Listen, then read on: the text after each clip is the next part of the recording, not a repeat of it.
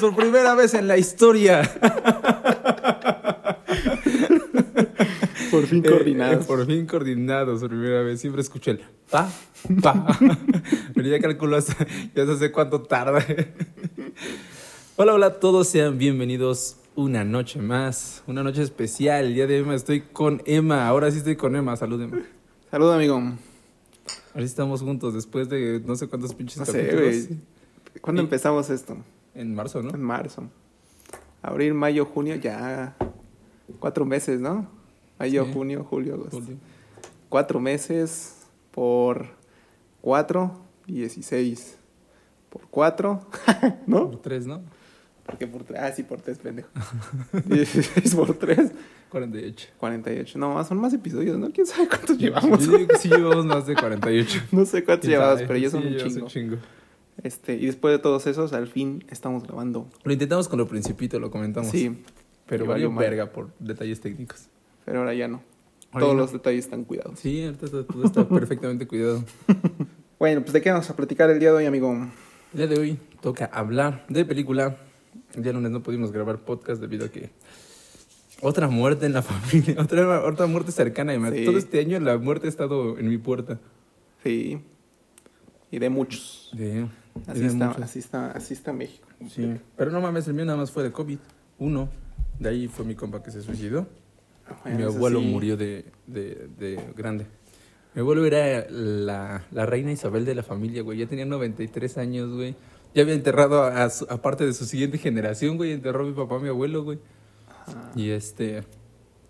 Ya, pero ya está... Dando las últimas. Pues habíamos hablado de, de mi abuelo. Y ya... Y ya le tocó. Está chido. Mi abuelo ya tenía fallas de, de memoria y todo eso, pero... Ya, la neta. Sí, ya estaba pasando lo que comentábamos, ¿no? De no, no era como tal una vida, sino. Sí, sí, ya no. El abuelo ya no era el abuelo. Ya había muerto el abuelo hace mucho. Pues sí. Y ya simplemente dejó el cascarón. Salud por el abuelo. Salud, amigo. Pero bueno, entonces, ¿de qué vamos a platicar? Vamos a platicar. Esta, este podcast tenía un eslogan que nunca dijimos. Solo El como los primeros dos cabezas. Los, los primeros dos capítulos. El eslogan, ¿te acuerdas del eslogan? ¿De lo absurdo a lo profundo? El absurdo a lo profundo. Ah, sí, lo dijimos muy pocas Ajá. El eslogan de este podcast era de lo absurdo a lo profundo. Y l- l- sal- surgió porque muchas veces Emma y yo platicábamos pendejadas y a partir de pendejadas profundizábamos, ¿no? Sí. Y de repente lo seguimos haciendo. sí. Pero quería, quería que fuera un poquito más drástico. Y por eso vamos a hablar del Hombre Araña 2 con Toby Maguire. No, no, no las otras. A mí me surgió esta película, ¿por qué fue? Porque te había dicho, ah, te había dicho El Diablo Viste a la Moda. También vamos a hacer El Diablo Viste a la El Moda. diablo está enamorado. Porque también tiene como un tema chido.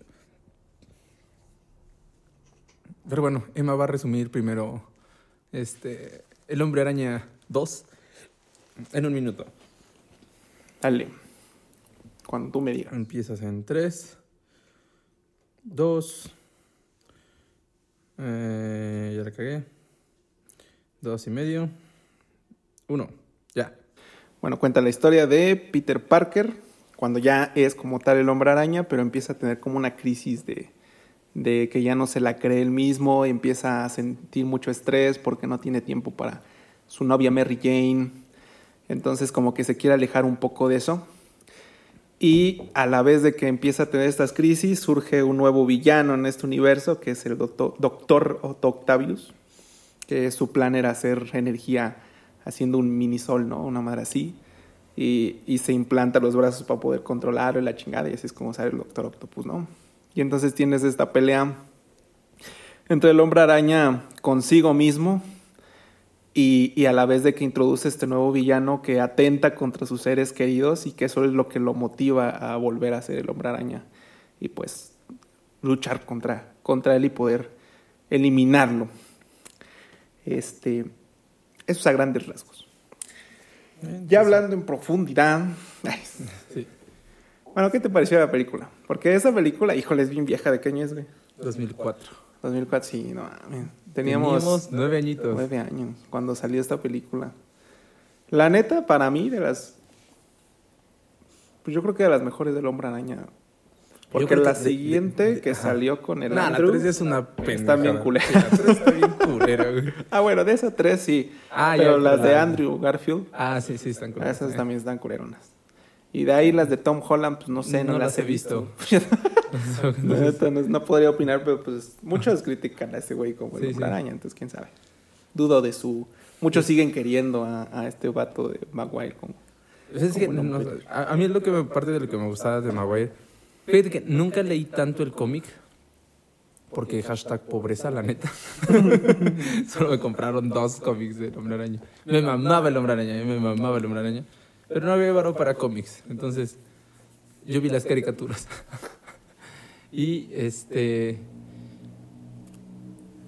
Y lo que a mí me gustaba es que el hombre araña como tal pues era teto y Sí. todo ese pedo, y después llegan sus superpoderes, ¿no? Aquí siento que este es el, el más teto. Siento que el Andrew y el Tom son como como popularzones, no sé, Ajá, sí, ya, sí. ya- ya no ya no tienen No este Tom. Holland tiene una abuela sexy, qué pedo. Tiene una abuela sexy, Digo, una tía sexy, ah, porque no es una abuela. Pero la tía May era una ancianita, güey, no era una tía sexy. Sí, entonces eso es, es como parte de lo que digo. eh, no, no, no me termina de convencer. Lo que no me, no me convence tanto de este es que, no mames, ya está treintón. El, en esta película está, creo que tiene 29, güey. O sea, Sí, ya no, ya no pasa como el chavito. ya no pasa como el chavito de prepa. Ajá, sí, o sea, sí. que, que, que el hombre araña pues, es un chavito de prepa. Entonces, es el único pero que le pongo.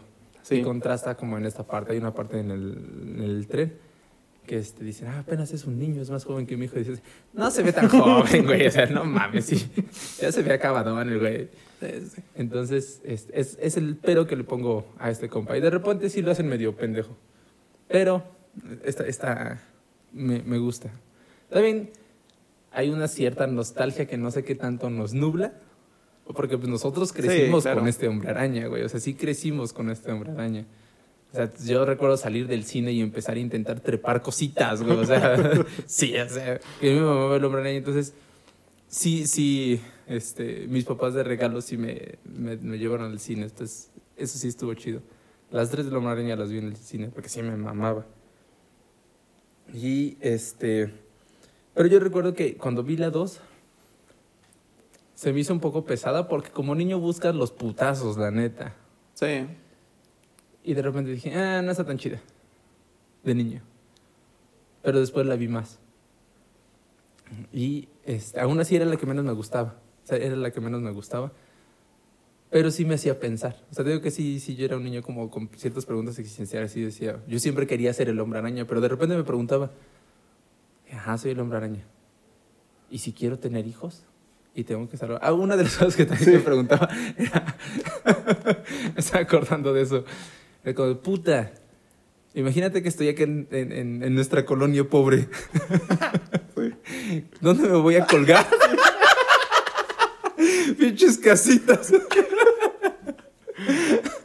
También me preguntaba eso porque no mames, Estados Unidos era como Ah, siempre sí, salía en rascacielos Sí, ándale, y volando todo eso, güey. Pinche México, güey, no volabas ni aquí a, a No, ni ningún ni a lado, güey. O sea, en Puebla puedes volar un poquito, güey. O sea, La neta, no, no puedes hacerlo mucho. Entonces yo decía, chale. No, no, no se puede. Esa era una. Y después sí, sí me entraba como que esta crisis existencial. Y este, entonces me, me acordé precisamente porque lo vi en un, en un, este, me apareció un, detrás de, de cámaras Ajá. del, del Hombre Araña 2. Dije, no mames, esa madre tiene una buena teoría. O sea, el desarrollo del personaje. Es, es buena la película, es muy buena la película, porque todo el desarrollo que tiene Peter Parker en la película, el desarrollo que tiene el Doctor Octopus, el desarrollo que tiene Mary Jane y que tiene este Harry, es muy bueno. Como cada quien por su lado se van desarrollando. Sí. Inevitablemente el desarrollo principal es el de Peter Parker. Pero todo este, este conflicto que se va generando más allá o sea, de- del pedo de, de, de- El pedo principal del Doctor Octopus es el pedo personal de, de- de Peter Parker. Que es lo que yo creo que de niño no me gustó. Pues de niño pues buscaba los putazos, ¿no? Sí. Y creo, no sé, voy a aventarme una, una aseveración de la cual no estoy seguro, pero creo que no hay otra película de superhéroes que tenga un desarrollo del personaje como tan profundo así. O sea, porque no sé, me puse a pensar en las de este Christopher Nolan, las de Batman. Y no sé, quizá Batman inicia, ¿no? Puede ser como un, como parte. Es que las de Christopher Nolan, y lo que me gusta de las de Christopher Nolan, como que dividió una película gigante en tres partes. Entonces, por eso a muchos no les gusta Batman Inicia, porque literalmente es el, el, la introducción. A, mí, a mí también me gusta mucho. Me gusta bastante. Me gusta mucho las tres partes. Obviamente la segunda es. No me gusta tanto. ¿La pura, gusta? pura acción. Sí, también me gusta. No, sé, a lo mejor y el cierre es un poquito forzado, ¿no? forzado en algunas ocasiones, pero no sé, me gusta, me gusta en términos generales. Pero es que la primera es esto, o sea, es la introducción, obviamente meten un clímax para darle tensión a la, a la película, pero tiene mucha introducción del personaje. En la 2, a lo mejor lo que tú dices del personaje, por ejemplo, del Guasón, no tiene ninguna introducción. este, te lo deja todo a tu libre pensamiento. Este, por eso hay tantas teorías de por qué es así, de dónde surge, y sus cicatrices, porque siempre da una historia diferente. Aparte que esta película contrasta con lo que decíamos en un podcast anterior, güey, del, de que las películas de superhéroes como que sabes quién es el bueno y el malo y que le partan la madre al malo en esta no puedes decir que el Doctor Octopus es, el malo. ¿no? Porque también él, salva la ciudad. Claro, o sea, él, hace ese, ese mismo acto de, de, sacrificio para evitar la destrucción de la ciudad. Y también lo pensé porque, de hecho, se vuelve malo porque los brazos, dicen, lo dice muy, muy claramente, ¿no? La única tarea de estos brazos es cumplir con esta meta de hacer el sol. Sí. Esa es su, su única tarea. Entonces, a partir de esa inteligencia artificial, se le rompe el chip en, el primer este, fracaso que tiene. entonces, los brazos este, toman el control de su cerebro a partir de inteligencia artificial y buscan completar esta tarea. Sí, sí, claro. Entonces, el Doctor Octopus no es malo, está bajo el control de... De, su este, propio invento para, exactamente. su trabajo. Sí, entonces eso también está, está chido, ¿no? No es como tan Sí, no tiene una razón de destruir el mundo, ¿no? Como cuando normalmente tienen los villanos de querer destruir algo por quererlo destruir nada más. En este caso tiene un sentido. Él da un sentido que tiene lógica. El por qué hace lo que hace. Sí. Y también lo que hace con, con Peter Parker es algo similar. O sea, no, no te ponen a. No ponen como lo. A mí lo que me gusta de, del Hombre Araña, yo creo que por eso fue tan popular fue de estos personajes de superhéroes alcanzables, por así llamarlo.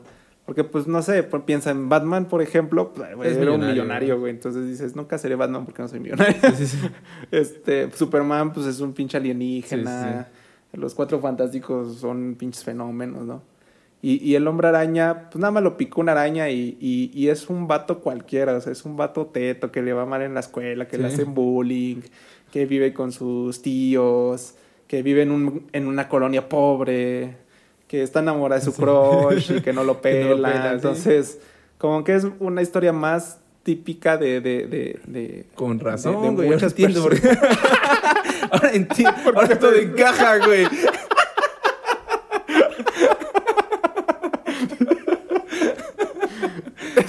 Yo creo que por solo faltó la pinche araña, güey. La, la, neta solo faltó la pinche araña en mi vida.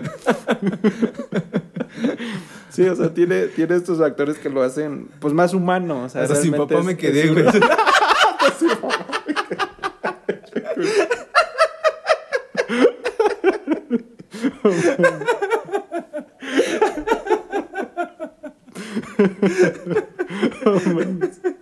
pues, sí.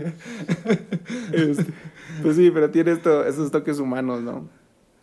Y, muy, al, bueno, aparentemente alcanzables, que, cualquiera podría ser. Y de hecho es uno como, como que de lo principal del Hombre Araña siempre... Ah, bueno, en esta película no lo dicen, pero en la de... La animada, esta de... El multiverso del araña. Te dice, cualquiera puede ser el Hombre Araña, ¿no? Entonces es como... Pues te da esa, ese, esa confianza de que cualquier niño te todo lo que tú quieras, seas como seas, puede ser el Hombre Araña porque no es especial Peter Parker como tal. O sea, simplemente tuvo una mala o buena suerte de que le tocó el picotazo. Y el mensaje que le dice el tío Ben en la primera es eso. O sea, se te cruzó ese pedo y a ti te tocó. Y pues es un poder que o lo rechazas o lo tomas, pero si lo tomas, pues lleva una responsabilidad detrás y tiene que, que, saber, saber manejarla. Y también aparece esto en esta película. No, no, no todo es ser el superhéroe chido y colgarse y Eh, Es, es que- es partir que esa madres. es otra de las chidas, que porque tiene- ¿qué otro pinche superhéroe tiene una crisis así, güey? Sí, O sea, claro. por, por eso es lo que te digo, que, que no, no, yo no recuerdo, no he visto todas las películas de superhéroes, no sé, no me eché todo el universo de Marvel. Sí, Ah, pero la, neta me dan huevita, no. o sea, la neta me dan hueva. Entonces no, no, no sé, e- este pinche personaje tiene una crisis bien cabrona, güey, o sea, la ciudad lo odia. O sea, tiene pedos en el trabajo. Vive en un lugar bien culero, güey. Vive bien Sí, sí. culero ahí en donde vive.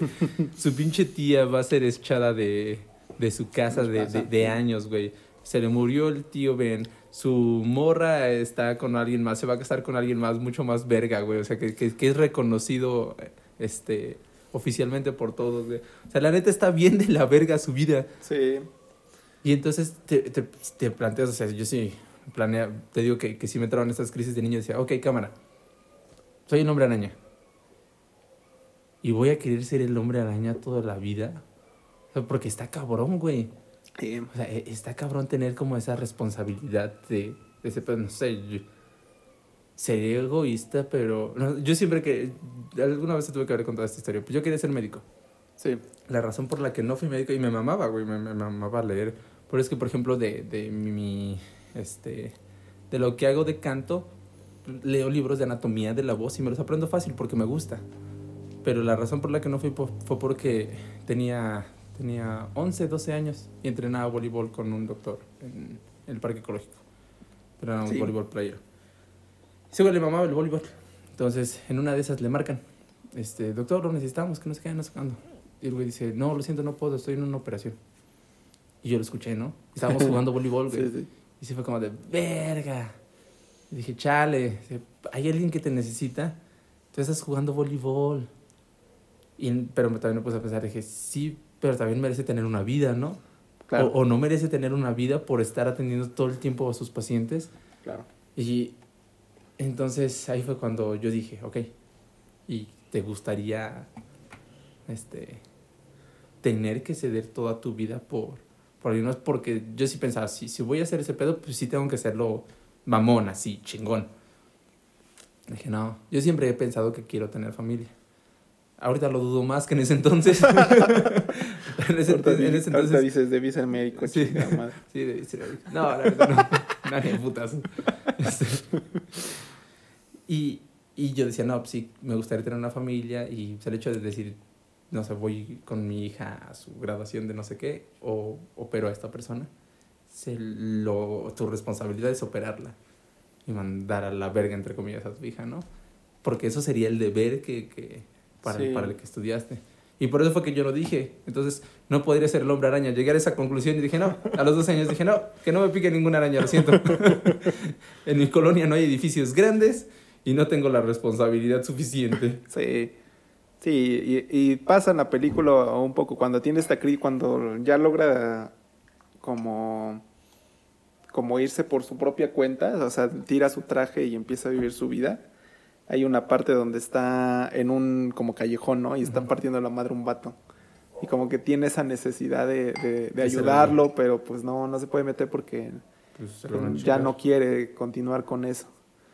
Y en otra parte, ay, no me acuerdo, creo que fue la del incendio, ¿no? Y, ya iba a correr y se iba a quitar su playera así como para Ah, sí. sacar su traje y se, se acuerda que ya no lo tiene, y es como chingado. Pero como que se da cuenta que el deber lo llama, ¿no? Como que de alguna manera fue parte de su vida el ser ese superhéroe y tratar de, de ver por los demás. Y, y de ahí, pues, eh, o sea, lo que tú decías, o sea, por ejemplo, en este caso el, el médico, y digo, es, es justo que tenga su espacio, por algo tiene sus horas de trabajo, pero pues a- al hombre araña le, le pasa esto, ¿no? De, de verte llama y, y estás en ese conflicto, porque pues de alguna manera te hace sentir un poco mal. Sí, claro. O debes de pensar demasiado frío para decir, pues me vale madre las personas en mi horario que no es mi labor, mi trabajo, pues voy sobre de ellas, pues después ahí si te mueres, no es mi pedo. Pero es que también es- es- es, es natural, o sea, es algo Claro. que los doctores tienen que hacer. O sea, los doctores tienen, llega un punto en el que tienen que decir, no sé, por ejemplo, muchas veces uno lo ve como bien, bien humano desde el punto de, de las artes.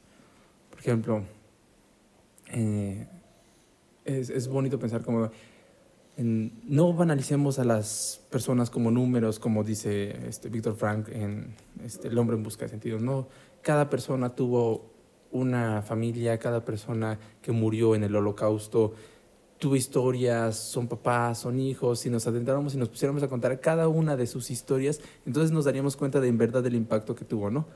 Sí.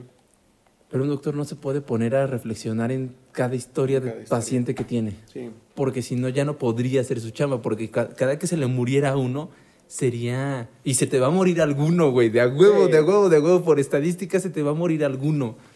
Entonces, no podrías recuperarte de eso, ¿no? Como, como no, pues, si, si no podrías abrir un cadáver, no podrías ver qué pedos, si te pusieras a pensar en el momento en el que estás en... No, no sé cómo se llame la materia donde abren cadáveres. Este... Ay, no sé cuál es la materia, pero es en el anfiteatro, van al anfiteatro. Ajá, a- pero bueno. A, lo- a los muertitos. Pues anatomía. Van a- imagin- yo supongo No que sé. es anatomía, ajá, anatomía en vivo. Anatomía en vivo. Bueno, el muerto. Este, Creo que ya no lo hacen. Sí, que yo sepa todavía lo hacen. Todavía es, le- es Sí. legal, por así decirlo. Pues es que tiene que ser legal, güey. Pues es que si no, ¿cómo aprendes? Es que ya no hay mucho, por ejemplo, ¿Ya no hay muertos? eh, en mi en, la- en odontología, antes te permitían llevar el cráneo real y lo y antes los conseguías así como en el panteón municipal, cosas Ujú. por el estilo.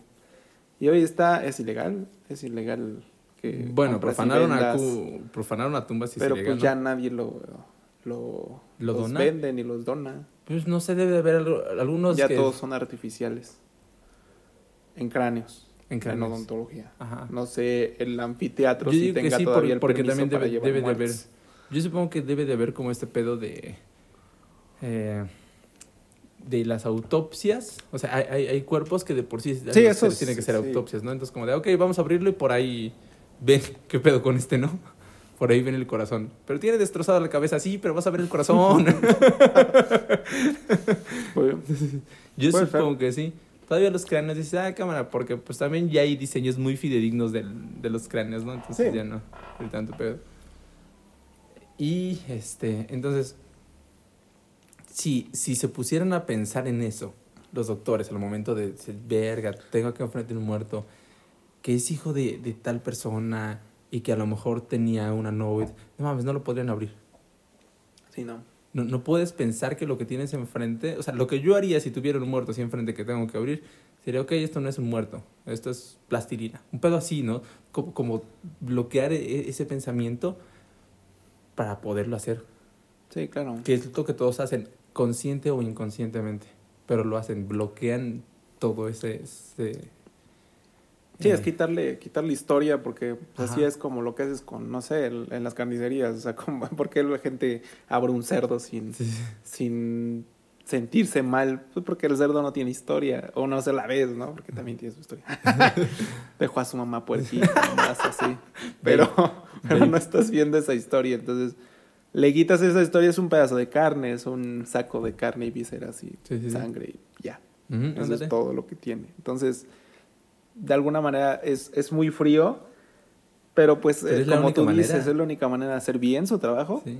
Es la única manera. O sea, quitarse... De hecho, en, tanto en odontología como en medicina hablan mucho de que no, no, no se recomienda mucho atender a su propia familia. No se pueden, ¿no? Porque, no, o sea, Sí, yo, sé que no. Hay algunos que lo hacen, obviamente. Por lo menos, eh, no sé en medicina qué tan así sea. Pero en odontología. Por lo menos pues, sé que no los puedes ¿no? operar, o sea, no, los puedes operar. Ajá, no operar puedes y eso, ajá. pues sí, no. Porque obviamente tienes ese choque de interés Ajá, de ándale. sentimental, de decir, mm, no Quiero lo quiero lastimar, lo quiero que viva huevo, quiero que salga todo perfecto, me pongo nervioso, y cosas por el estilo. Y puedes fallar más que si alguien llega frío y hace las cosas como Ajá, tienes que hacerlas, sí. o sea, sin más. Entonces, Los psicólogos tampoco pueden hacerlo. con, con su propia familia. Con, con personas que conocen así, ah, con las que tienen una relación no puedes. Sí, es que es- es- Sí, sí, está cabrón. Ya, ya, ya, ya estamos hablando como lo, lo- lo que estábamos diciendo de la película, ¿no? No sabes qué tanto tu propio sentimiento y tu, em, tu, tu emotividad te haga, te haga equivocarte en tu... Y, y por eso mismo no sé, o sea, si, si te pones a ver, eh, pasa en la 1, ¿no? Que, que, que, que, que ti- le pone este conflicto. O sea, ¿quién prefieres si tienes que elegir? ¿A tu morra o al camioncito de niños? O O sea, Ah, por- por- ya. porque ese, ese, ahorita me acordé, no, tenía, tiene años que no veo la 1, voy a ver la 1 también, pero sí, sí, sí, la vi un chingo de veces. Sí. Entonces me sabía los diálogos y todo. Este, de cagada el hombre araña puede salvar a los dos, Sí. pero se lanza primero por Mary Jane. Se lanza primero por Mary Jane. Ahí está, entonces imagínate, hubiera dejado morir. Sí, yo recuerdo que se niños. lanza, le, le mete ahí el chingadazo al, Ah, al- y al después techo y como utiliza, que la ajá. deja medio colgada y, y se Ajá. queda se, se lanza por, la- por el camioncito de los niños. Pero pues ese es su, su conflicto y de hecho por eso en la 2 tiene mucho este Ajá. pedo de que no quiere andar con ella y que no quiere que sepa nadie que está con ella Porque, lo porque com- su complicaría su trabajo. Ándale. Entonces, una, todos quisieran atacarla a ella, como que es lo que le Sí. pasa. Y dos, que, que- que es lo único que va a hacer. O sea, no, no va a hacer las cosas por el bien de la sociedad, sino por el bien de su de Mary Jane. Sí. Entonces, pues no. Es un conflicto que no puede poner en el mismo. Vaya, no puede ser combinar esos dos chambas, por así decirlo. No, está muy cabrón. Entonces sí, sí, sí le pasa eso. Pero bueno, eh, y ahí, no sé, el, el conflicto que entré con, con el morro este, el, ¿cómo se llama? El, el su ¿Harry? amigo, Harry. Con Harry, que es bien cagado porque desde la primera tienen esta relación así de bien, cuates. Que es bien ojete el Harry, la neta. Sí, Yo acuerdo que la primera, güey, le, le bajó a la Mary Jane. Eso no es de cuates. Pero ahorita en esta, en esta segunda también como que, como que empiezan con ese conflicto tanto por el padre como de que, que fue el que, bueno, se da cuenta que mató a su papá él, bueno, más o menos, porque Ajá. su papá es culero, su sabe que su papá es el malo al final de la película y aún así lo apoya ciegamente. Y también tiene este conflicto con, con Peter Parker de que es su, su gran amigo, pero a la vez es el que le ha aparentemente robado tanto. Su Ajá. familia, a su novia. Y aún así, digo, ya en la tercera como hace un desmadre, pero... Sí. Pero tiene este, este como amor-odio hacia, hacia su propio cuate y que también es algo que se tiene como que desapegar Peter Parker. O sea, no solo son sus, sus relaciones amorosas, sino también de sus amigos. Sí. Como tiene que, que irse quitando de... de, de- Pues es que también es una relación amigos. amorosa, o sea. pues, las amistades son. Es amor, güey. Sí, puede ser. Es, un amor También diferente. ese, es un amor. es un amor que no lo expresas de la misma manera, pero, pero es amor al final. Pero sí tienes estos conflictos y, y que, vaya, son, son como estas dos partes entre de, de- de- de lo que es profesionalmente hablando y de lo que es emotivo. Y que es bien difícil, o sea, sí hay que aprender como a separar esas dos cosas. Porque, y en cualquier ámbito, o sea, yo creo que hasta eso te enseña, ¿no? Que, que hasta en tu propio trabajo no puedes combinar sentimientos o, o- o relación porque te complica más tu propia forma del trabajo. No puedes trabajar bien, la neta. Acá en México hay una expresión que se dice: no, se- no se caga donde se come. Apuesto que si son de México lo han escuchado. Pero, es, pero es una expresión como muy, muy común. No se caga donde se come, que es. O sea, don- donde chambeas no, no tienes una relación. Porque va a valer verga, ¿no? Algo va a salir mal Sí. y van a chingar a su madre. Y entonces. Eso no funciona. Sí, no, no funciona. Yo no conozco. No, no conozco. ¿Conoces a alguien, güey, que, que su relación. La- Sea en el trabajo, no. Ajá. Pues es que eventualmente lo pone tan complicado. Este. Digo, hay empresas como por ejemplo que hasta te lo prohíben, ¿no? Sí. Que, que sí se ponen bien perras así de, de que no pueden. Es más, ni pueden hablar con, con su propio personal, que ya es una mamada un poco más extrema, pero, pero es el punto, o sea, y que, y que sí te complicaría. ¿Cuál sería la complicación de tener una relación interna? Pues el pedo principal es que al momento de terminar, porque lo más probable es que termine. ¿Pero por qué termina? ¿Por qué termina? O sea, ¿cuál, cuál se- ¿Cuál sería? Porque tú empiezas una relación, ¿no? Ajá. Vamos a suponer. Tú empiezas una relación con una persona del trabajo. Es que sí hay relaciones con empleo- Sí, sí, personas sí. del trabajo. Pero ¿por qué fracasaría? ¿Cuál sería el primer, el principal Pues- motivo? Pues es que yo creo que no tiene que ver con el trabajo, o sea, tiene que ver con las personas. O sea, principalmente, no sé, eh, se suele dar mucho es- esta, e- este cliché de, de empleador-empleada. Mm, Entonces e- es como un cliché, o viceversa, pero es más de, de hombres a mujeres, o sea, eh, por cuestiones evolutivas. este. Entonces, al ser la empleada, también tu amante, ya no la puedes tratar igual, entre comillas. Deberías. Pues sí. Deberías de. Tú sigues siendo la empleada aquí. Ay, pendejo, no te putazo. Afuera, pues sí, somos iguales. Acá adentro lo siento, yo Sí, soy tu tienen el jefe. orden jerárquico, claro. Ajá, pero entonces el hecho de que uno de los dos empute, supongamos que sea o que sea al revés, que sea este empleada, empleado, empleadora, empleado. Es como de, ah, me trataste culero en la oficina. Vete a la verga, no te pago Sí. la comida, ¿no? O sea, un pedo así. Entonces, todo eso generaría conflictos. Claro. Y, y de, oye, no, no mames, este, no me dejes tanta chamba por esto. Pero es tu chamba, güey. Entonces, Sí, ya no podrías, este, lo que decíamos, ya no puedes hacer tu chamba como debe de ser, porque pues ya hay un interés emocional, ¿no? En órdenes jerárquicos. sí, Ya en personas que son del mismo estatus. del mismo estatus. nivel. podría funcionar, Pero es es que que, también ahí, es- ahí el pedo es cuando termine. Pero también es algo similar, ¿no? Porque obviamente, no sé, es, es un paso más allá de vivir juntos, por ejemplo, porque cuando vives juntos de alguna manera hay un, este, Lapso de tiempo en el que no te ves. No, pero aparte, no, supongamos que, que te ves todo el tiempo. Digamos que se tienen que poner de acuerdo en, en ciertas cosas para que funcione, pero ya es un acuerdo.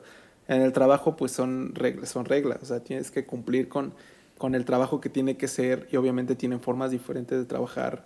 Y en ese entendimiento es más complicado porque también entra esto que, que tú dices, ¿no? Ahí. Ay, pinche chela. Pinche Shela. Este, pero que también te, te entra este conflicto de no poder desenvolverte en tu trabajo como tiene que ser, de exigir, de, de organizarte, porque te empieza, no sé, es que sí, sí pasa como que, como que, como que tienes esa necesidad de cagar más a lo mejor, o cagar menos, sea una o sea la otra, a la persona que, con la que tienes más confianza, que sería, por ejemplo, tu pareja. O sea, sería como de, o la trato mejor, porque pues o sea, es mi novia o es mi novio, ¿no? O la carrereo más porque pues tengo la confianza Pero bueno, de que es pero hablando novio. del mismo, ¿no? O sea, porque- Pero pues es, es un trabajo mutuo, o sea, no sé, en, en un trabajo donde, donde tienen que hacer la misma tarea, en el mismo orden Ah, jerárquico, como equipo. pues como un equipo Ah, de ya. trabajo, pues no- bueno, no sé, habrá trabajos que no sean un trabajo en equipo, pero pues la mayoría sí son como del mismo personal ahí. Pero es que no sé, porque estaba pensando, o sea, suponiendo que estas personas como típico Godín que tiene que escribir cosas en la computadora y yo tengo que escribir mis cosas y tú tienes que escribir tus cosas. Mm, Ay, no. Entonces, ah, por eso, ahí no habría ese pedo. Yo creo que el pedo, yo creo que, que la razón por la que las empresas prohíben eso es principalmente porque saben que el asunto va a terminar. Porque los seres humanos son complejos. Y porque el hecho de que solemos relacionarnos principalmente por nuestra geografía más que por otra cosa. Es Sí. decir, la vida nos pone juntos y ya tú te empiezas a llevar. Y ya encuentras como cosas en común y todo ese pedo. Entonces, eso mismo pasa en el trabajo. Estás junto con alguien y entonces empiezas a convivir. Y a partir de eso te enamoras y todo el pedo. Pero lo más probable, porque la neta pasa en el pinche 80 o 90% de las relaciones, todas las relaciones estaban pendejas. Entonces se enamoran y ahí vale verga y no pensaron bien las cosas. Y entonces se terminan este, engañando, tratando mal, lo que sea Claro. terminan y ahí es donde viene el pedo para la empresa. ¿Por qué? Porque tan solo con el pedo de los chismes, con el pedo de que empieza a haber banditos de no, este bando es de acá, este bando, no, yo ya no quiero trabajar con otra persona, no, no sé qué, ahí es donde ya vale verga porque ya no es eficiente el pedo. Es como, no mames, pendejos, tienen que hacer su trabajo, ¿no? O sea, como...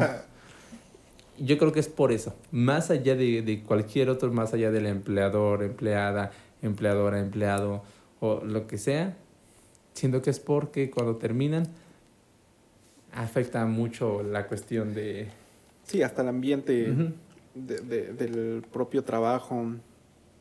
Como dices, el club de amiguitos, amiguitas, chismosos y chismosas. Sí. Sí te complicaría ese pedo. Pero es parte de, de la responsabilidad que tiene tu chamba. Sí, sí, sí, o sí. sea, ese, ese es, es eso. Sí, tú deberías de hacerlo bien, pero la neta, la gente no lo hace bien. es que sí, se, sí, sí es muy típico eso. Sí se meten mucho, mucho en pedo. Saborosos internos. Pero como tú dices, es más, Tú, más el contacto. has tenido pedos amorosos con... Ni trabajo tengo.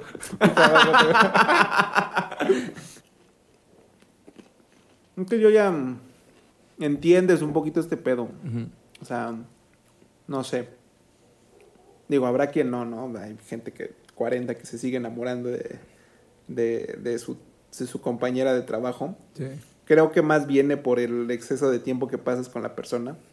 sí. Obviamente es alguien nuevo. Bueno, si es un trabajador nuevo, es alguien nuevo con el que pasas mucho tiempo y que, no sé, es como lo que les los típicos ejemplos. Digo, nunca he ido a un table, ¿no? Pero es como el típico ejemplo de que te vas con el y se enamoran de la tablera.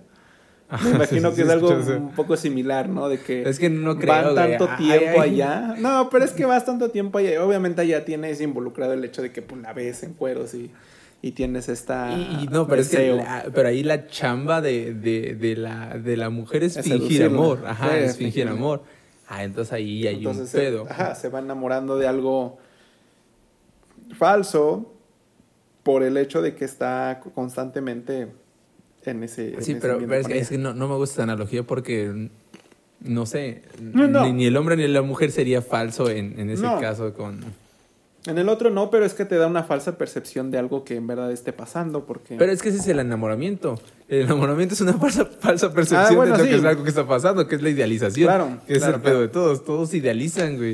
Eh, eh, pero Idealizamos. en ese enamoramiento, digo, ¿por qué, por qué te terminas enamorando de la gente? De alguna manera porque, porque empiezas a convivir con ellas mucho Sí, tiempo. sí, sí. O porque le te das la oportunidad de conocerla, que es más complicado. Ajá. O sea, no sé, ¿has conocido alguna novia o tuviste alguna novia que no estuvieras mucho tiempo en contacto con ella?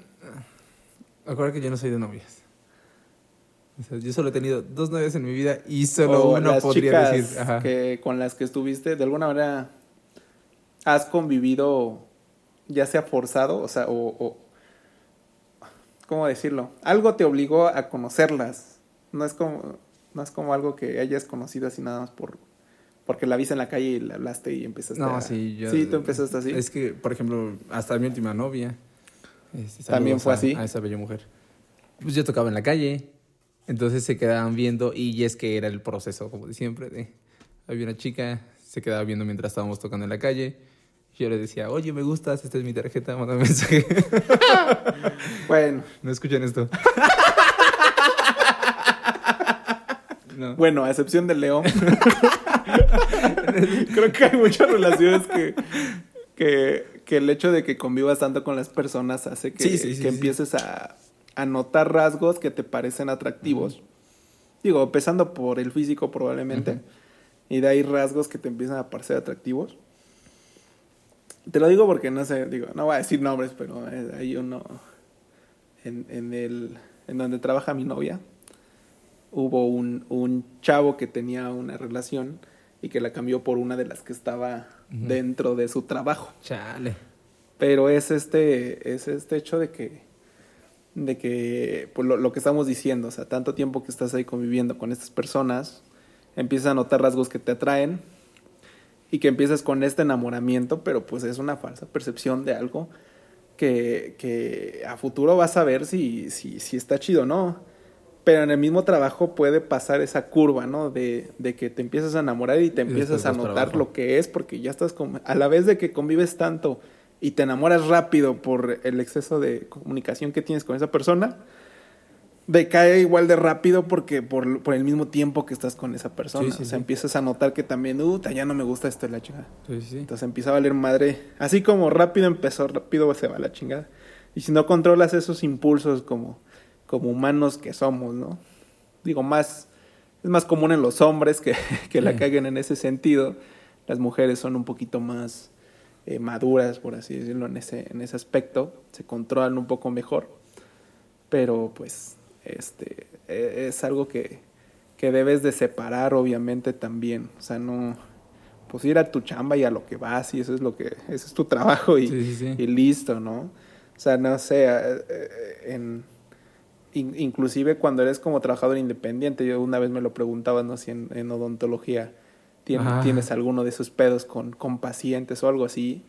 Y pues ya, ya el simple hecho de la ética profesional te lo, te lo impide. Y yo te lo decía así como de, a lo mejor encontrarás a alguien que sea atractiva, no, no voy a decir que no, pero es un pedo, o sea, es que imagínate, te, te quedas a medio tratamiento y, y- y- y tienes un pedo de estas cosas.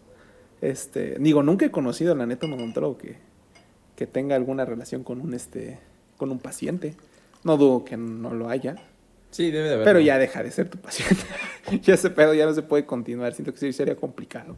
Sí, creo que sí debe de haber un cierto como profesionalismo en cuestión de... Sí debes de separar. Eh, principalmente yo creo que más allá de- del profesionalismo, depende de, de la cuestión. No sé, eh, creo que hay ciertas carreras, ciertas ramas que sí no hay bronca. Que sí te lo Ajá, permitirían que un sí lo permiten. Siempre y cuando ambos sepan cómo está el asunto y que como tal no afecte demasiado. O sea, si ese pedo va a afectar la salud de es- principalmente es eso, es tú, ah, tú la salud afectas la vida de la otra persona. Sí, claro. O sea, si tú como paciente, como tú como médico, de repente te enamoras de la persona a la que vas a operar, Sí, puedes entras en afectar este, sí. en este problema Ajá. de que ya lo ves como tu familiar también. ¿no? Sí, exactamente. Alguien que no quieres hacer sufrir y todo eso. Pero si tu contador se enamora de ti, pues No cambias de contador y ya, no pasa Bueno. nada, ¿no? Entonces sí, sí siento que, que- que- que no hay tanta bronca por ese lado. Por eso repito, y ahora, si a la vez el contador sigue pudiendo, pudiendo, sí pudiendo, ¿no? Sí, tiene que ser pudiendo. Pudiendo, creo que. Sí, sí, puede aún. Sí, sí, si el contador aún puede o puede aún continuar con su chamba sin este sin que haya broncas, pues creo que no, no pasa nada. El problema principal yo creo que es el pedo de la falta de madurez emocional que solemos tener. O sea, lo que yo mencionaba hace rato, solo he tenido dos novias, así, y, y es neta, y solo una bien, bien, bien. Este. Porque yo sí me tomo en serio mucho el noviazgo. O sea, sí, sí es como. Sí. Bueno, yo sé que tú también te lo tomas muy cabrón en serio. Entonces. Pero conozco a gente que. mes con- a nuestra edad, güey, a nuestra edad. O, o así, o sea, ya, ya he pasado los pinches 24 años, Sí, claro. 23, que cambian de novia cada, cada mes o Sí. cada dos meses. Y para mí ese pedo es como de, pues es que ya no te estás. Si quieres neta echar cotorreo, echa cotorreo. Y, y díselo. O sea, tanto como hombre como mujer. Si tú como mujer quieres echar cotorreo, cántaselo al hombre. Si accede, chingón. Si tú como hombre quieres echar cotorreo, pues cántaselo a la mujer. Si quiere, chido. Si no quiere, pues también está bien. Pero el pedo es que solemos jugar con, con eso. Entonces, si, si solemos jugar con este pedo de las relaciones, de, de la formalidad, ya no puedes como... No, no te estás tomando en serio todas las responsabilidades que conlleva. Un gran poder conlleva una gran responsabilidad. Sí. Regresando lo mismo. O sea, una relación conlleva una gran responsabilidad. Una gran responsabilidad que no estamos dispuestos, eh, que no están dispuestos la mayoría de las personas a, a asumir. Y a eso creo que es lo mismo. Si como tal vas a empezar una relación con tu contador, con tu profesor, con tu doctor, con lo que sea, pues en verdad aténganse a las responsabilidades y a las consecuencias que, tiene, que conlleva esa, ese, ese acto, que es el pedo que no suele pasar. Si no te atienes a, ese pedo, pues una, probablemente termine culero y termine rápido. Porque pues no sé si te metes con tu contador y dura cuatro años ese pedo. Pues, ah, pues cámara, los cuatro años cambias de contador en caso de que hayan terminado. Si se terminan siendo, casando y siendo felices por toda la vida, este, pues ya, Gratis. Dale, contador. Y Ya. Entonces, por eso es que tampoco creo. También no dudo que haya historias de amor exitosas que hayan empezado de esa manera. Ajá. Yo, tengo, por ejemplo, tengo, tengo un, este, un, unos de, de, de mis buenos amigos Es como tal, eh, él es mucho mayor que, que ella y era su profesor. Era su profesor de música.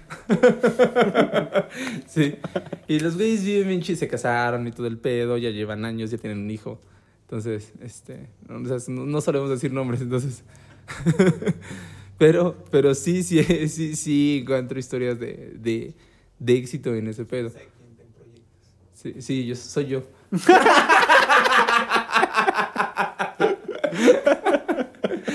no.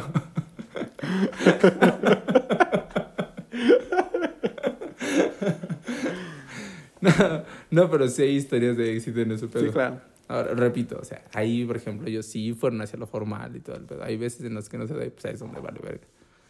Pero e- es, diferente. Un gran poder conlleva un gran, una gran responsabilidad. El discurso del tío Ben, ya se me olvidó, güey. Pero el- el- el- las palabras que dice el tío Ben en la película no estaban chidas. Hay que sacarlas, ya hay que anotarlas. Sí, sí. Porque Pero no otra, otra cosa que, que- que sabes que luego, luego pensé cuando empecé a verla, el soundtrack. ¿Qué, qué otra película tiene soundtrack reconocible de, de superhéroes? Yo sí reconozco mucho las de Batman de Christopher Ah, Nolan. ándale, las de Batman. Pero por ejemplo, de las de ahorita no, de las no de sé. Marvel, no. Solo creo que Avengers. eh, cuando... Yo podría decir nada más lo- los Guardianes de la Galaxia porque combina. Pero es, es música Luego, popular. ajá, música. No, no, no, no. Así, que sea una rola hecha para. Ajá. Por ejemplo, e- esta rola las, las hizo. ¿Cómo se llama este pendejo? Entre comillas, pendejo, porque luego hizo una verga, no sé. este. ah, lo tengo que anotado. Es el mismo que hizo el. Jack. ¿Cómo se llama? El maravilloso mundo de Jack. Danny Elfman. Danny Elfman trabajó con Tim Burton así. Me parece en el cadáver de la novia también trabaja. Está, tiene un chingo así en. En- no, no recuerdo si en El Señor de los Anillos. Pero, pero sí, el güey es así, un gran compositor, ya así orquestal de soundtracks cabrones. Y el hombre araña lo reconoces, güey. Em- Empieza el hombre araña y. Está bien chido. Les voy a poner el soundtrack aquí.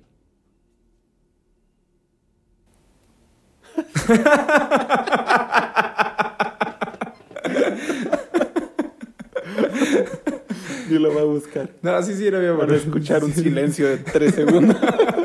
Poner- Porque nunca edita Leo. Va a aparecer Pendejo, nunca edito. Pendejo. Hago sonarte bien, imbécil. Ah, no es cierto. Ni siquiera los escucho. Nada estaba chingando.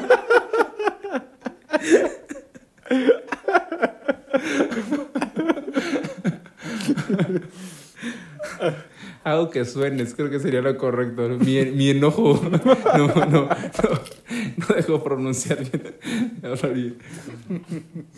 El punto es que sí, eh, el soundtrack es, es bueno, y esa es como otra de las cosas chidas. O sea, como que se ve que al hombre araña le invirtieron bien cabrón. No mames, porque aún así los efectos especiales no son malos. No, Y era 2004, güey. no. O sea, se, se notan un poquito más bajos en la 1. Sí, en la 1 se nota un poquito más barato. Pero en la 2 sí ya pulen todos esos detalles y para hacer 2004 sí, Sí, están. sí, ahí se- Digo, ahí en el que se detrás ven, de sí. escena se ve que todavía tiene estos efectos Sí. prácticos. O sea, no mames, las nuevas de Marvel son puras pantallas verdes por todos lados. Y, y muchas se veces se nota. O sea, y el otro día estaba viendo unas escenas de del Hombre Araña, de, de la nueva, donde se nota pinches Iron Man que está volando y, y se ve bien montado, güey. Sí. Todavía la 3, se- la 3 tiene efectos más culeros. Ah, Mm. Pero la 2 se ve muy bien, güey. La, la, la neta, los efectos especiales de la 2 también son muy buenos. Sí, Como de las le otras echan, cosas, le echan ganitas. Es que también yo siento que, que surgen en una época donde no estaba de moda el cine de superhéroes. O sea, la trilogía de Spider-Man no estaban en este auge de, de Marvel. La- las de... ¿Cómo se, ¿Cuáles salieron antes? De superhéroes. Las de Batman de Tim Burton tampoco fueron parte del, del, del- de esta ronda. Y estaban algunas buenas, algunas estaban bien culeras, pero... Solo dirigió una, ¿no? ¿Dirigió tres? Sí, ¿no? La de, la de Batman, la de Batman Forever. Ah, bueno, esas La del Guasón, ¿no? son de Tim Burton. Recuerdo que la, La del Guasón con. Jack Nicholson la dirige Tim Burton. No sé si las otras. La de Batman y Robin. No sé. no sé. Pero bueno, es, este, estas, esas son películas buenas. Digo, la, la más la primera, la de- con la de Jack Nicholson. Este, y no son parte de este todavía, este auge Sí, de, de- de de superhéroes. Tienes estas, las de... Las de Batman de Christopher Nolan todavía no existía como tal este cine de superhéroes. Sí. Este pedo empezó que... La de Iron Man, ¿no? Sí, las de Iron Man empieza. Empezaron con la de Iron Man y se hizo este desmadre. Sí, Y después salió la de Thor y después salió la del Capitán América y de ahí ya Ya se fueron. chingó a su madre. Empezaron a sacar ya, Sí, pero esas. ya todas. Sí, no, no. o sea, no tienen la calidad. Para mí no tienen la calidad ni. Ni de nada. Yo creo como- que como principalmente la calidad de, de, de- Pues el- de el- fijarse en una buena historia. Ajá, el guion, o sea, el guion no es, los Ándale. personajes, en hacerles una buena música, como que Sí. las empezaron a sacar en serie, sí, todas. Sí, sí. una tras otra porque funcionaron y porque se bueno es que ya llegaste a un punto en ese de conformismo no como cuando ya eres tan fan de una banda y saca un disco y da lo mismo lo que saque Y ya, te, te- sigue gustando Ándale, así, así, así sí. le pasó a Marvel igual lo que saque Marvel a la gente le gusta lo que saque Sí, Entonces, yo, sí, yo también creo eso. Y ese es el pedo. Porque no, no mames, está. está te digo, yo. Ahorita que la volví a ver dije, no mames, está bien chido. sí. una muy buena película por si nunca la han visto Sí.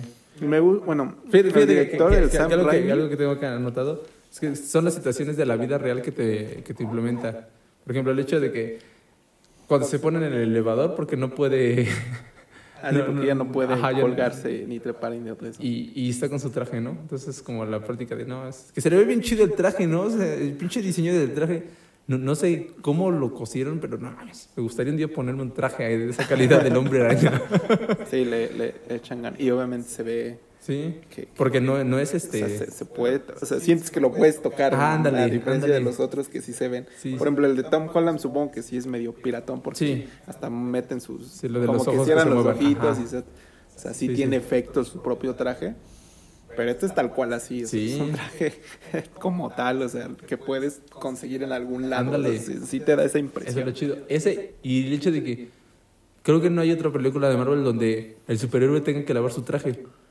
No. ¿Cuándo, cuándo- lavan su traje? Porque aquí aparece como está en la lavandería lavando su traje. Sí, claro. Sí, sí es cierto, tienes que lavar tu traje, güey. Si no va a quitar. Imagínate que te salve el hombre araña y está todo apestoso. Se eres Mary axilas, Jane no güey. Baja las manos. Sí, sí. Sí, tiene todos esos toques de, de, de realidad esta película. Y, y eso está chido, o sea, le da, le da naturalidad al personaje. Y, Eso sí, sí está bien. Y, y sí, es que te digo, tiene estas cosas, además del desarrollo, o sea, cuando hablamos del, del desarrollo del personaje es como toda esta cuestión eh, psicológica que le tuvieron que plantear, ¿no? Porque Sí. hay, hay, hay- en esta parte que se volvió meme, que dice, si lo volvemos a dejar donde lo intentamos, y la Mary dice, Peter, nunca intentamos nada, un pedo así, ¿no? Y la cara del Peter de chale. Y ahí es donde hay, hay varios memes de, de esa, de esa Mm. imagen. Este. Pero, por ejemplo, dice, es que si me pega sal, si me pega sangro, ya soy este. Ya no soy. Ya, ya no soy el mismo. Ya cambié, ya solo soy Peter Parker. Entonces, te habla de la psicología de. Supuestamente terminamos de desarrollar el lóbulo temporal, que es como nuestro lado más racional, a, los 21 años. Ahí Peter está en primero, segundo de, de, de prepa. Ya tiene 19 de, de universidad, 19, 20 años. Significa que ni siquiera ha terminado de desarrollar su lóbulo temporal. Imagínate que tengas que hacerte responsable de algo tan cabrón y todavía no terminas de desarrollar tu lóbulo temporal y todavía no tienes la madurez suficiente como para poder tomar todas las decisiones racionales que requiere una vida de- a, a ese nivel. Sí. O sea, psicológicamente lo ponen en el lugar correcto y lo ponen en el lugar de un muchacho. O sea, ¿qué es eso? Porque al fin de cuentas, a pesar de que tenga superpoderes, es un humano Sí, y es un joven. Claro. Entonces, es, es, es, es un adolescente. O sea, eh, eh, así, tal cual estoy leyendo un libro este, recomendado por una de mis alumnas. Saludos a esa alumna. Que dudo que escuches de podcast, pero. y, y este. Y, y divide, el des- se llama desarrollo humano, y divide eh, la, la etapa de, de- de la vida humana en ocho partes. Lo, lo chido de este libro es que te habla de un desarrollo humano completo, del ciclo de la vida. O sea, generalmente pensamos como, ah, este, infancia, adolescencia, o pubertad, adolescencia, adulto, y te mueres. Sí, sí. Y ya no. Pero no, dice, o sea, te sigues desarrollando como adulto. Como adulto sigues desarrollando, sigue habiendo cambios cognitivos, sigue habiendo cambios este, psicosociales, etcétera, etcétera. Entonces divide la, el, esas etapas en ocho, Sí. que es la prenatal, la infantil, infancia, ajá, prenatal, infancia o niñez. Ah, no, prenatal, infancia, niñez temprana, niñez media, este, adolescencia, adultez temprana, adultez media, adultez este, avanzada. Ajá, ocho. Si la cagué, lo siento. No soy científico. soy un músico que, que leyó un libro. este, según yo sí son así. Igual me equivoqué en, en un número, pero no, según yo sí son así.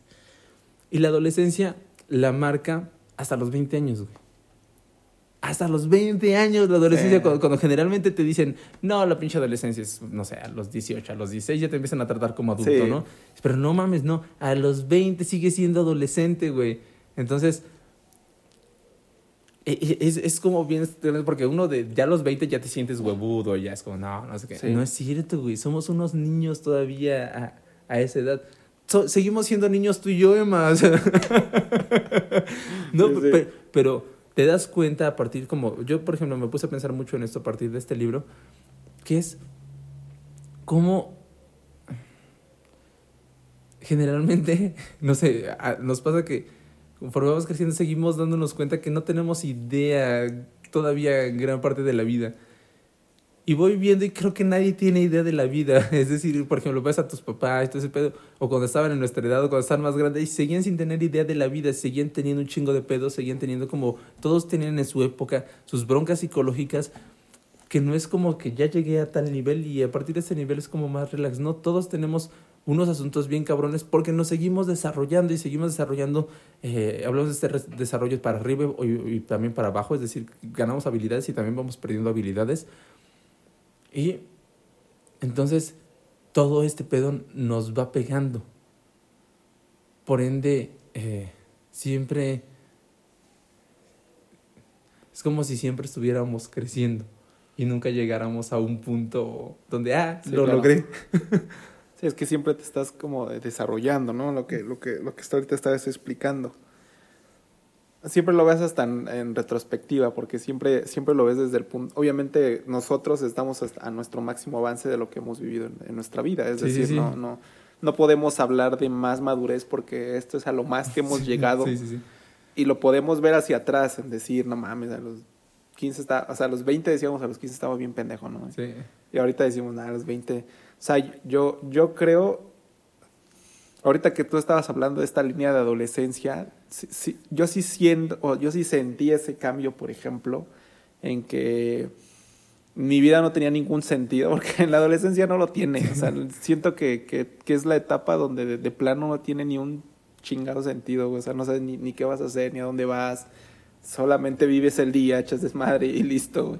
Y para mí acabó por ahí de los 21, o sea, más o menos donde tú estás diciendo. Ya, ya a los 21 como que me puse a pensar y dije, verga, ¿para dónde estoy yendo, no? Sí, sí. Y entonces empiece a, em- empiece.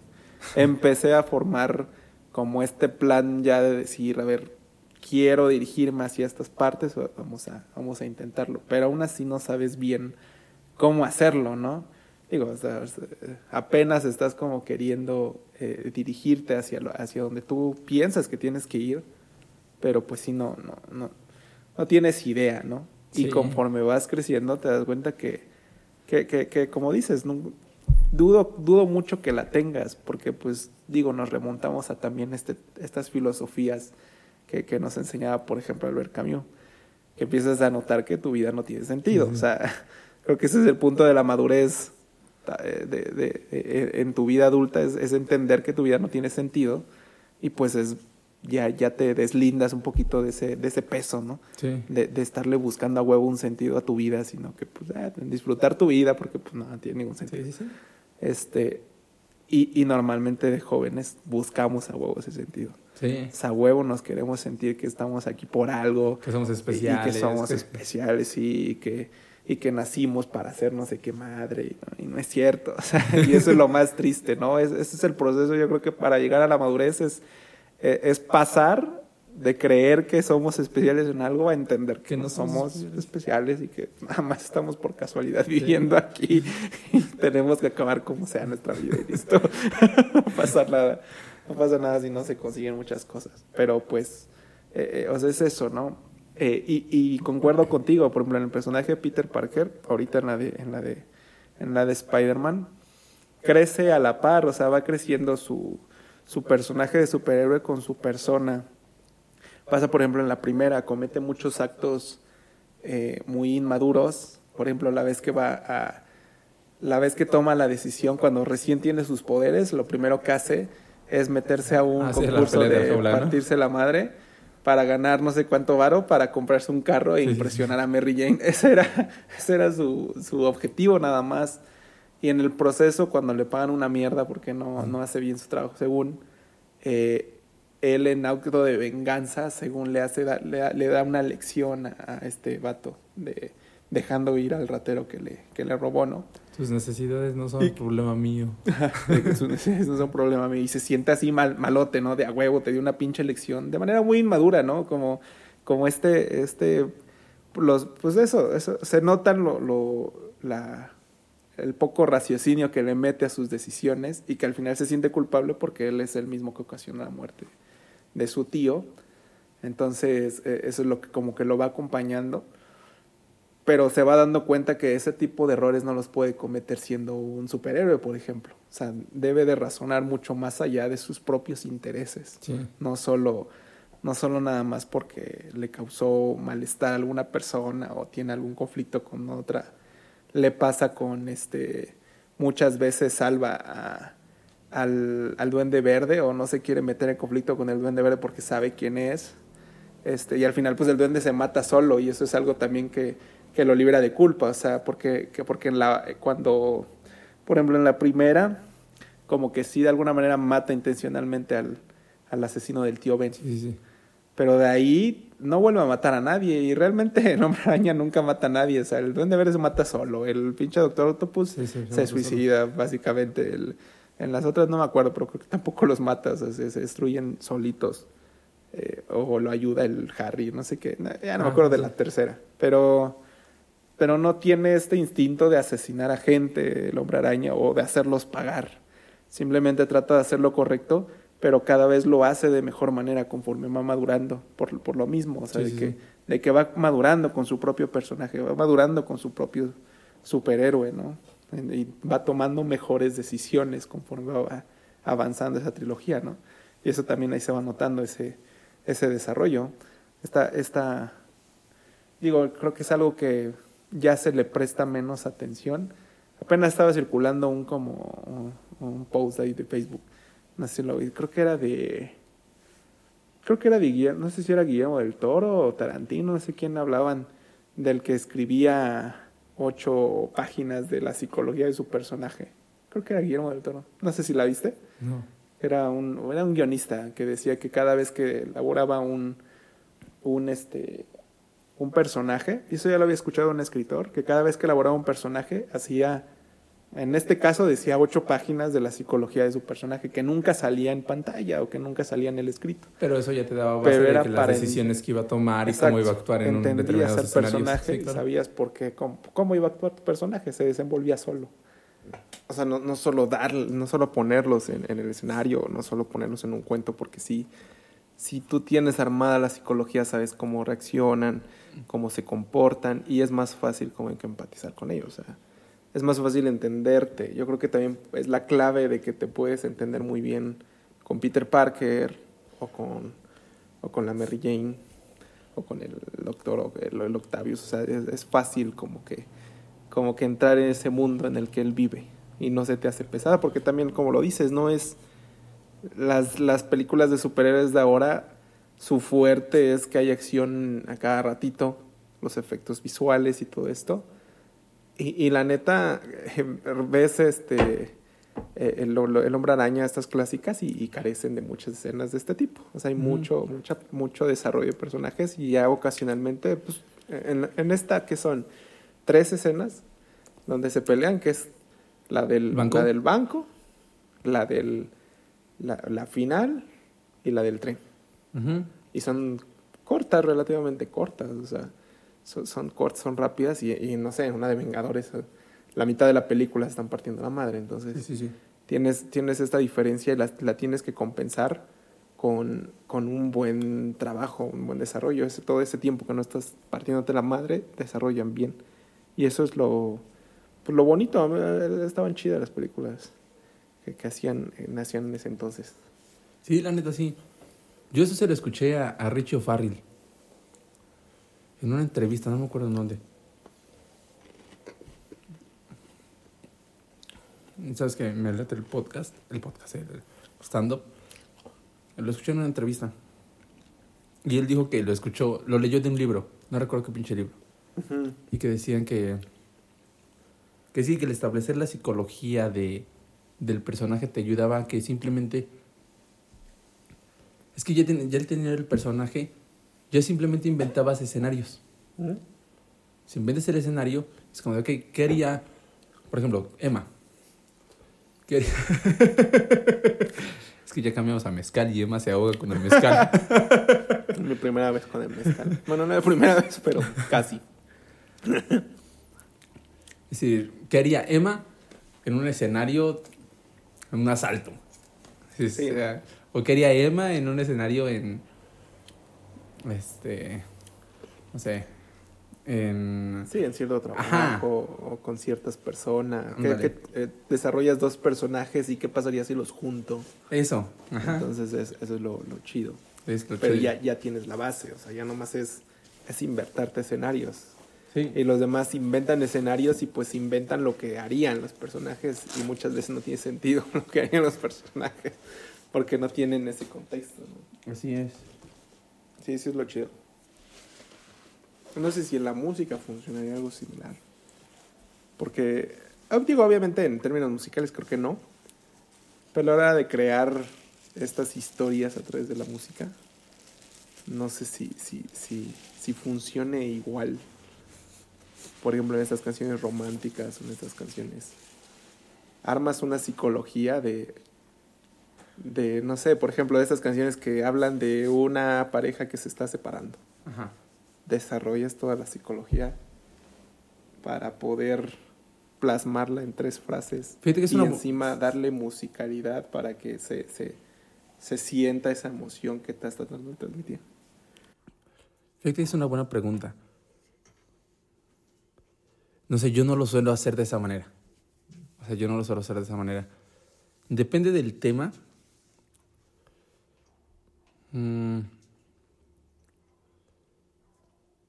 O sea, una, una de las canciones con las que más elaboradas que, que hice, letra. Que como tal yo no hice la música, yo hice la letra. Hablaba de este pedo de la depresión. De, de un güey que se suicidaba, de hecho era. Pero estaba cagado porque la rola es feliz. De hecho, así se llamaba. Antes de tener letra le decíamos la feliz, porque sonaba feliz. Entonces yo dije, está chido que sea lo contrario.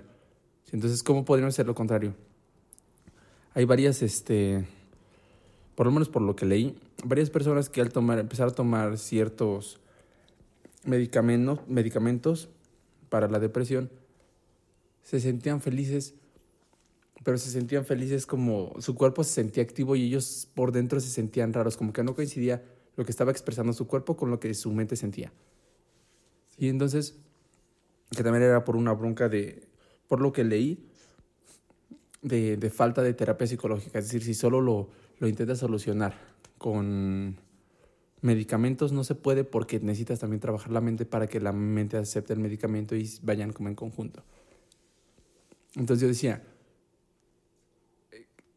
que el cascarón, o sea, la música, sea feliz y la letra es triste. Porque así es como se siente la gente cuando tiene ese pedo. El cascarón está feliz, le ener- tiene energía, pero la letra está triste. Entonces al final se termina suicidando el vato y no parece que se suicida, ¿no? O sea, es como, bueno, bueno en la letra es como, este, como lo contrario. Entonces, siento que, repito, nun- nunca lo he hecho, no pensé como en la psicología de, porque si la psicología es como un pato que tiene, sufre depresión, está tomando medicamentos, los medicamentos no le están funcionando y vámonos con eso. Pero no pensé precisamente como, porque tampoco hay, el pedo que siento de, de, muchas veces las canciones, por lo menos ahí lo noté, yo digo, puta madre, tengo bien poquito para escribir. O sea, yo escribí así un chingo y después fui recortando, recortando, recortando, recortando para intentar dejarlo más esencial. Y cuando tú escribes un guion o un libro o lo que sea, siento que sí tienes este chance de desarrollar más y poner al personaje en más escenarios. Por ende, sí necesitas más, que sea más elaborado. En este caso simplemente necesitaba un escenario. ¿El escenario cuál era? El de un tipo depresivo con, que está tomando medicamentos. ¿Bien? Por ende, no sé, creo que no sería tan necesario. Puede funcionar, sí, Podría funcionar, por ejemplo, hay, hay un disco de Dream Theater. Es el Metropolis 2. Ahí, por ejemplo, es un disco conceptual. Todas las canciones hablan de, de, un solo tema. Y habla, empieza la canción, ¿cómo empieza? Safe in the light that surrounds me, free of the fear of the pain. Empieza de... Eh, ah, no, mentira, empieza una voz y dice... Deja vas, vas, a cerrar tus ojos, ahora vas a cerrar tus ojos, vas a, este, a respirar profundo, vas a contar del 10 al, al 1, ¿no? Cosas así. Y entonces es un vato al que lo hipnotizan para sacarle una confesión de un homicidio. Entonces todo el disco trata de eso, de cómo este compa mata a una mujer y cómo va, lo, lo, confiesa a partir de, de, de esta hipnosis. Entonces de repente empieza a matar, a, contar cómo la, cómo la mata, cómo la esconde, dónde la pone, este, y todo ese pedo. Entonces todo este disco conceptual yo creo que ahí sí se necesitaría. Pero que tienes mucho más. Además de que Dream Theater es, es una banda de rock progresivo, entonces tiene rolas de 12 minutos, ¿no? Entonces... Sí, tiene más chance de, Ajá, tienes más chance de, de, poder... jugar con las personajes Así es. de sus canciones. Sí, sí, sí. Y cosa que no puedes hacer en una canción pop de 3 minutos. Y pues la neta, no sé dudo que, que los autores de canciones así simplemente de amor este, idealizado, de que ah, me rompió el corazón y todo, pero se pongan a pensar, porque pues básicamente la psicología es, ah, te necesito. y ya, creo que con eso funciona. ¿Tú crees que de la música lo que menos peso tiene la letra? Para mí, lo que más peso tiene es la letra. En gran parte. Por lo en, la música popular. Pero, ajá, pero como músico, para ti es lo menos importante, pero para las personas, ¿crees que es lo más importante? Para las personas es lo más importante. Para mí sí es muy importante. O sea, para mí porque también soy cantante. Entonces, eh, sí, sí importa mucho. Pero, por ejemplo, tengo amigos, mi, mi compa Gabo, él dice, es que yo, no me interesa. Dice, no, no sé lo que diga, no me interesa. O sea, yo necesito saber lo que está diciendo.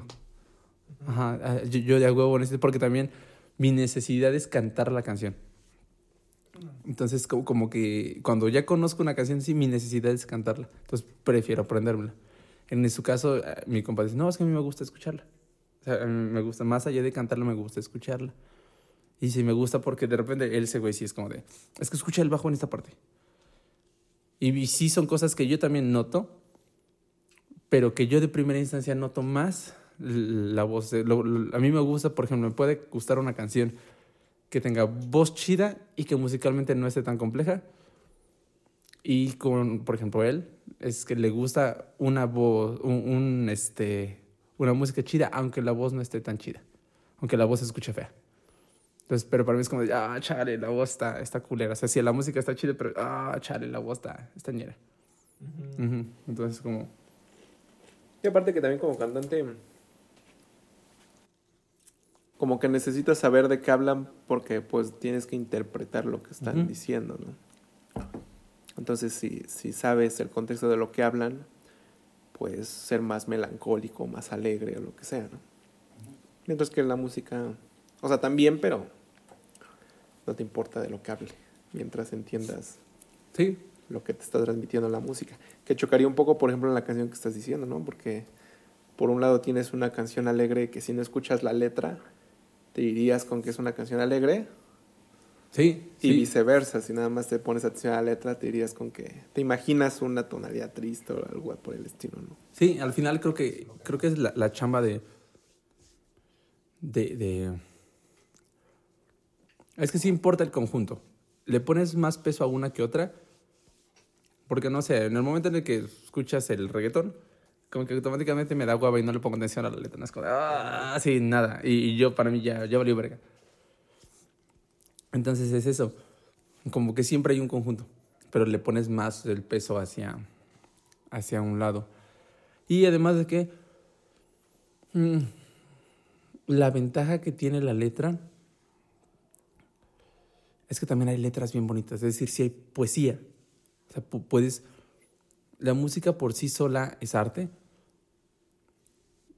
pero le agregas aparte el arte de la escritura. Entonces tienes, aparte de transmitir con la música, puedes transmitir con la letra. Entonces como, como la doble, tienes doble oportunidad de mandar un mensaje al, al, al este, Claro. al escucha. Entonces por eso también me gusta. Sí, tiene, tiene sentido. Pues muy bien, amigo. Algo más que agregar. ¿Te toca? Les agradecemos. Bueno, espero que les haya gustado el episodio del día de hoy. Este, eh, si, si es así, les pediríamos que se suscriban a este, bueno, a este podcast Antisuperfluos. También que le den like a nuestra página de Facebook Antisuperfluos. Y si tienen alguna duda, queja, sugerencia o lo que ustedes quieran mandarnos, también está nuestro correo antisuperfluos.gmail.com. Sin más, pues les deseamos un excelente eh, miércoles, que tengan un buen resto de semana y pues acá los saludamos echándonos, es que ya me duele la cabeza del mezcal, ya vale madre, por eso no me salen las ideas. Pero les deseamos un, un, un muy buen resto de semana. Les mandamos un abrazo a cada uno de ustedes y los vemos el día viernes. Bye.